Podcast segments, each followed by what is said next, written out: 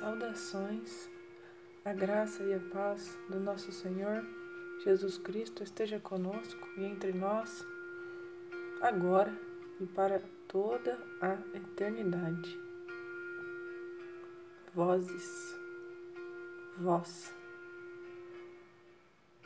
Quantas vozes ouvimos, quantas vozes temos?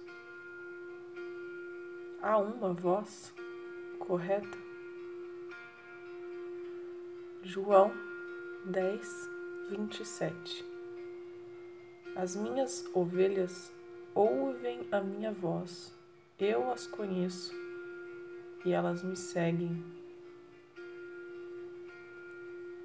Apocalipse 3:20 Eis que estou à porta e bato. Se alguém ouvir a minha voz e abrir a porta, entrarei e cearei com ele e ele comigo. Mateus 13, 9 Aquele que tem ouvidos para ouvir, ouça.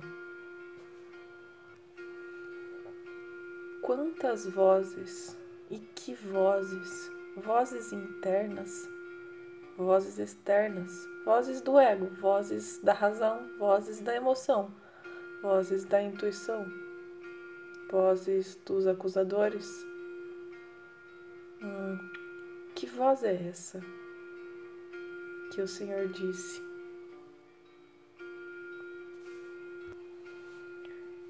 A questão das vozes e do ouvir as vozes ou a voz é tão séria que no Apocalipse, ao longo das sete cartas direcionadas a cada uma das sete igrejas, o apóstolo termina dizendo: quem tem ouvidos para ouvir, ouça o que o Espírito diz às igrejas.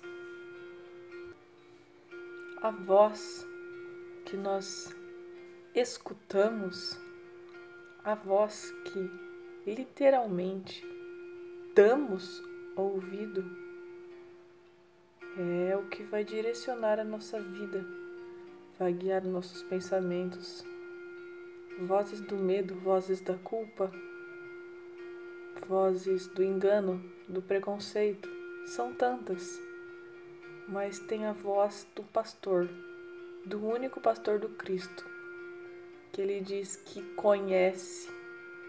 Quem conhece a voz dele, ele também conhece. E essa voz é uma e única. E essa voz é a linguagem do Cristo. É a linguagem que não é confusa, como vimos lá no segundo episódio, na Torre de Babel, em que as vozes, a linguagem da humanidade foi confundida para que se perdesse, se desviasse, continuasse em trevas. Mas o Senhor é a única voz, a única voz. E precisamos abrir o coração explorar, buscar e pedir entendimento e sabedoria para encontrar essa voz e calar todas as outras vozes.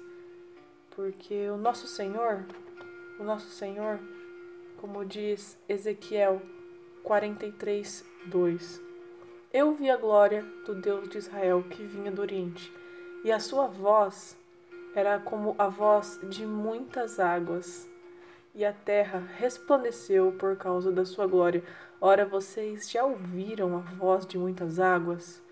Já estiveram numa cachoeira grande, potente?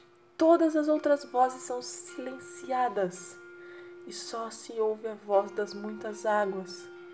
Podemos lembrar que no princípio, em Gênesis 1, 2, o Espírito Santo pairava sobre as águas.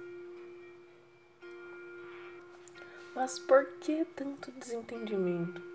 Por que tantas vozes de confusão se o nosso espírito, se o espírito do Senhor é de paz e não de confusão?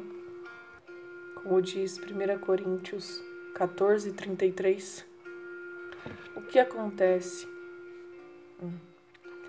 Mateus 13, 14 e 15. Neles se cumpre a profecia de Isaías. Ele estava aqui, Jesus, explicando a parábola do semeador. Ainda que estejam sempre ouvindo, vocês nunca entenderão. Ainda que estejam sempre vendo, jamais perceberão, pois o coração desse povo se tornou insensível, de má vontade, ouviram com seus ouvidos e fecharam seus olhos. Se assim não fosse, poderiam ver com os olhos, ouvir com os ouvidos, entender com o coração converter-se, e eu os curaria. Mas o que houve? O que houve? A palavra, a palavra, a voz, a voz do pastor não cai muitas vezes em terreno fértil, em terreno agradável. E ouvindo, não ouvimos e nos perdemos nas vozes. É necessário cada vez mais buscar a única voz, a voz do Cristo, do Espírito Santo deixado por Ele, porque nestes últimos tempos o justo viverá pela fé. E como diz Romanos 10, 17, consequentemente a fé vem por ouvir a mensagem, e a mensagem é ouvida mediante a palavra de Cristo. Precisamos estar com a voz correta no coração e lançar fora todas as outras vozes.